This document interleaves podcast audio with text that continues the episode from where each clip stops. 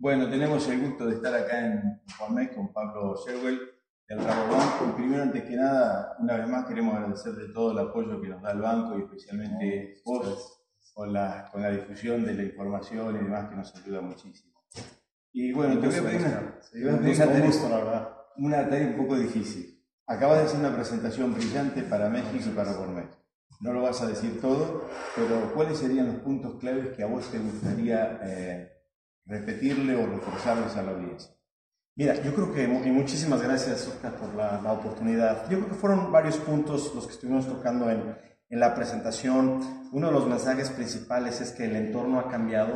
El entorno, eh, por ejemplo, en, materia de precios, vemos un mercado con muchísima más volatilidad, tanto para la carne, de los precios de carne de cerdo, como para el tema de, costos en, en, materia de, de insumos.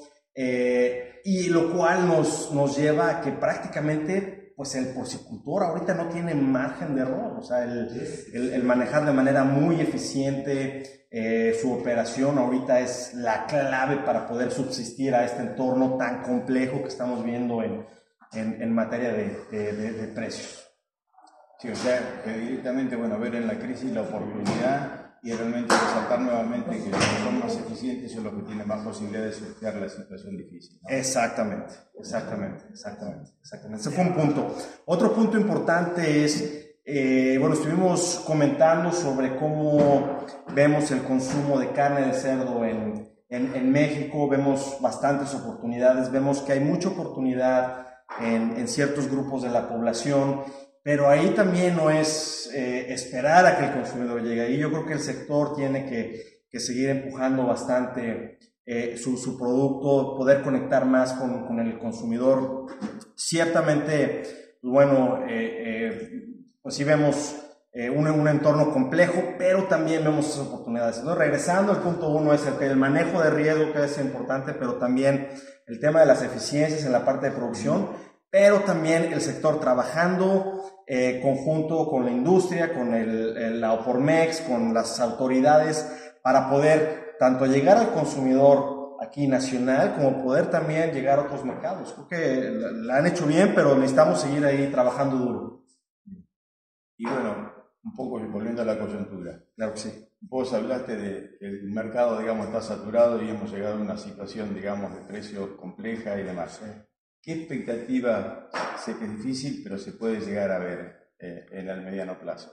¿Qué vemos? No, claro, y esa es la gran pregunta. Mira, yo creo que vimos mucha saturación de, en, la, parte de, en la oferta global de, carne de cerdo, Estados Unidos, China, eh, con, con, producciones eh, relativamente importantes, pero también se nos comenzó a frenar un poquito el, el consumo. Yo espero eh, a, nivel global, ¿no? Entonces eso generó que las, las exportaciones de carne de cerdo disminuyeran y eso pues presionó bastante, bastante el, mercado global de, de, carne de cerdo. Lo que nuestros analistas comentan en Rabobank es hacia, hacia, especialmente hacia la segunda mitad del, del, del 2023, pues bueno, vemos una, una mejora en el mercado de carne de cerdo en China, vemos también una recuperación en el consumo eh, eh, ligero en Estados Unidos y una, eh, pero, también eso aunado a las expectativas de, de, exportación, pues vemos que el precio recupere un poquito sus niveles. Yo creo que aquí la industria, yo creo que a nivel global tiene que mantenerse bien disciplinada. Este, hemos visto una desaceleración en el consumo global de varias proteínas, Vemos también con riesgos, también riesgos globales, un poquito el, el, entorno económico global que nos pudiera llevar a ver esta expectativa que nosotros vemos, pues bueno, tenga por ahí este, altibajos, ¿no? Entonces, yo, yo creo que cuando menos para México ya eh, estamos eh, terminando pues, un ciclo con, complicado. Los últimos meses fueron muy complicados. Nuestra expectativa es que el consumo comience a recuperarse eh, eh, y, eso eh, genere un poquito mayor estabilidad en, en, precios y la sobreoferta que traemos ya comience a y terminar. Paso a otro punto. Sobre el final de tu presentación hablaste algo muy interesante sobre eh, los distintos grupos económicos y el consumo de los distintos tipos de carne. Exacto. Este, no sé si podrías hacerle a la audiencia un Sí, claro que sí. Mira, eh, hicimos un pequeño estudio sobre cómo consume el, eh, cómo, el consumidor consume proteína en México.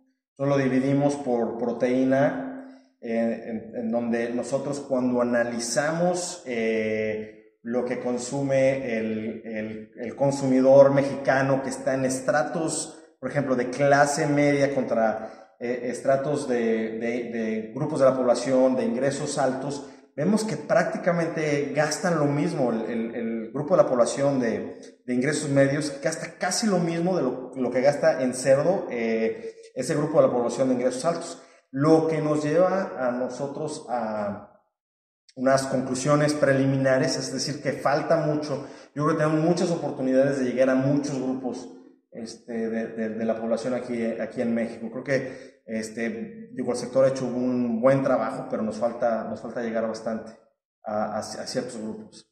Este, bueno, Pablo, no queremos molestarte más. Muchísimas gracias. No, no, Oscar. siempre un gusto, siempre un gusto, ¿eh? Siempre un gusto, Siempre, siempre. No, no, no, no. Así que bueno, gracias Ustedes siempre, siempre, no, muchísimas gracias bueno. por tenerme aquí.